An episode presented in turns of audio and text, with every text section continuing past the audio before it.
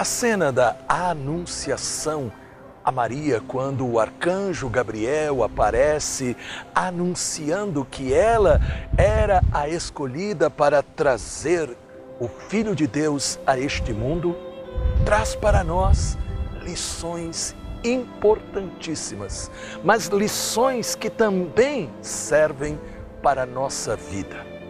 O que é que fez com que fé de Maria se tornasse uma fé para crer no impossível?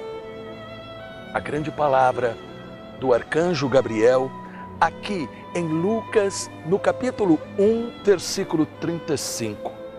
O Espírito Santo descerá sobre ti e a força do Altíssimo te envolverá com a sua sombra.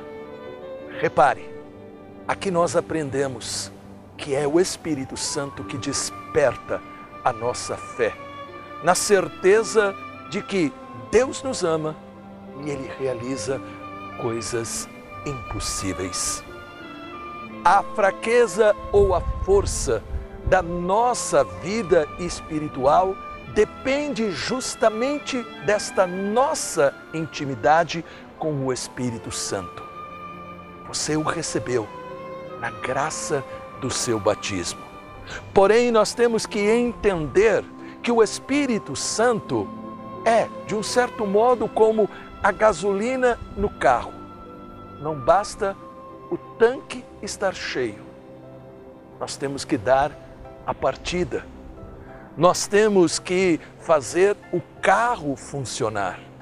Para nós significa, nós temos que crer que apesar de a gente ser fraco, de a gente ser limitado, apesar de a gente muitas vezes ser pequeno, quando nós pedimos o Espírito Santo, ele vem sobre nós, ele nos ilumina, ele nos dá força, ele traz o consolo, ele lembra as promessas de Jesus e nos faz tomar posse das bênçãos, como aconteceu com Maria. O anjo havia dito que Deus realiza coisas impossíveis. Ela acreditou e o maior de todos os milagres aconteceu. O seu ventre foi justamente iluminado e formou Jesus. Se neste momento você está se sentindo fraco, fraca, aprenda todos os dias, ao se levantar, a pedir o Espírito Santo. Peça o Espírito Santo. Quando você estiver precisando de luz, de coragem, peça ao Espírito Santo e você verá como a Virgem Maria coisas impossíveis acontecerão em sua vida.